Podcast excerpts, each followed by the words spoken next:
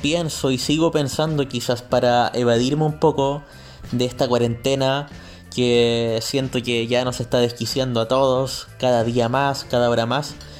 Pienso en que hace tres meses atrás más o menos, cada miércoles o cada viernes o cada sábado, dependiendo de nuestro estado de ánimo, pedíamos un Uber en alguna esquina del centro, cerca de la diagonal, cerca de Paicaví o cerca de Paicarrera después de alguna protesta, para ir al barrio Brasil, para ir a un casa de salud, para ir a un maldita sea, para ir a un Loe a la otra esquina si eras más temerario, y pasar un buen rato con tus amigos.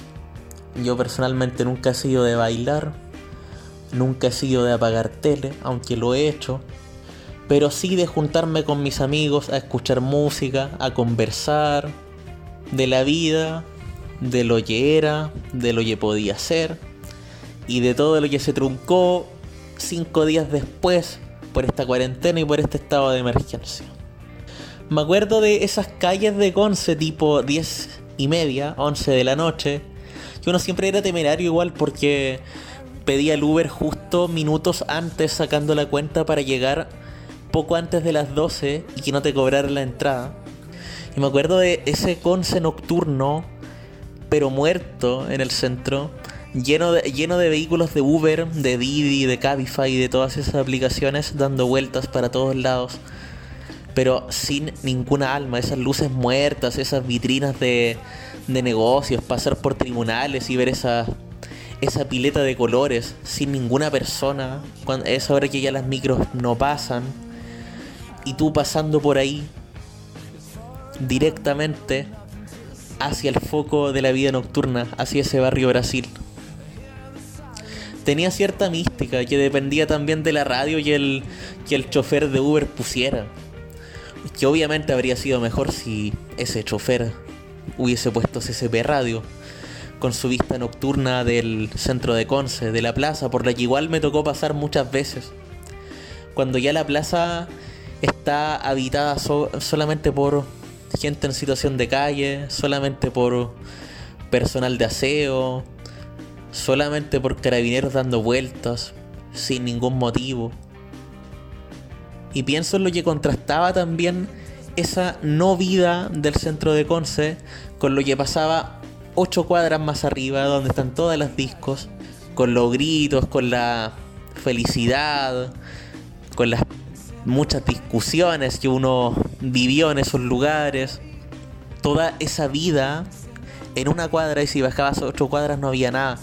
Pienso en esa ciudad de contrastes, en esa ciudad que me imagino que todos extrañamos, porque sí, podemos juntarnos a carretear, podemos juntarnos a tomar incluso por Zoom, aunque te, te van a espiar todo lo que quieras conversar.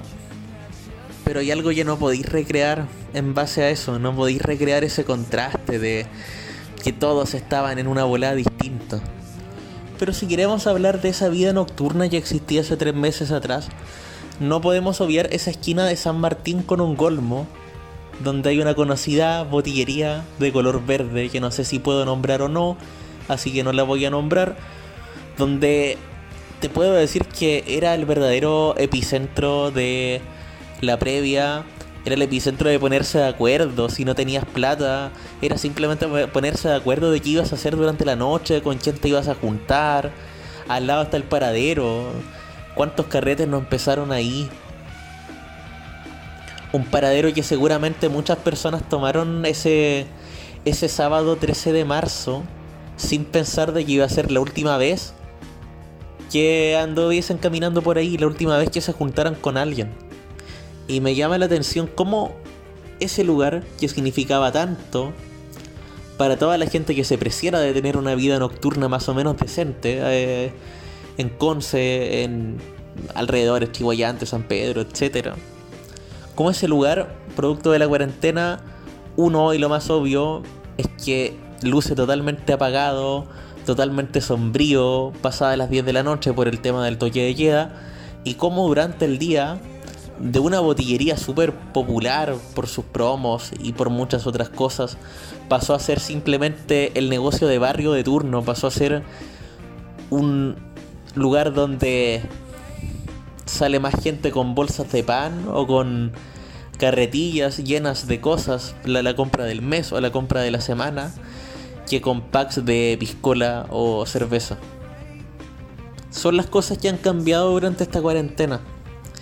Son parte de los relatos de cuarentena construidos desde lugares atípicos de Conce. Porque, insisto, un casa de salud, un maldita sea, una diagonal, un café Neruda, esta botillería que les digo, eh, son lugares que todos conocemos, son lugares en los que todos hemos estado, pero lugares que ni por si acaso se te ocurriría mencionarle a alguien que te pregunte sobre Conce. A lo más le vas a mencionar la plaza de tribunales o la fogata de la caja de los Andes si es que no caes en los mismos lugares comunes de siempre. Hablarle sobre el arco de la U, sobre el campanil, o a lo más sobre tirarte a tomar con tus amigos al lado del arco en los pastos que hay ahí al lado. Que por cierto es un lugar súper recomendable, pero me imagino que ahora en cuarentena solamente andan guardias. Esos, esos guardias vestidos de azul de la UDEC que son como una especie de, de Robocop interno, pero que no hacen nada. Y obviamente de muchos iluminados más de los que quisiéramos que piden salvoconductos para comprar en la farmacia de turno o para algo supuestamente importante. Y después los escucho por la ventana de, mi departamento tipo una de la mañana gritando Milhouse o gritando EO o cualquiera de esos gritos que estaban de moda en Conce y en Chile hace un año y algo atrás o en el rec, cómo olvidarlo, hace algunos meses. Cómo olvidar el rec, cómo olvidar esa vida nocturna y cómo olvidar música como esta. Nos encontramos en cualquier momento con otro Seguimos ahí, relatos de cuarentena construidos desde lugares atípicos de Conce. ¿Dónde nos encontraremos la próxima semana? Haz memoria de lo que hacías en Conce y tendrás la respuesta.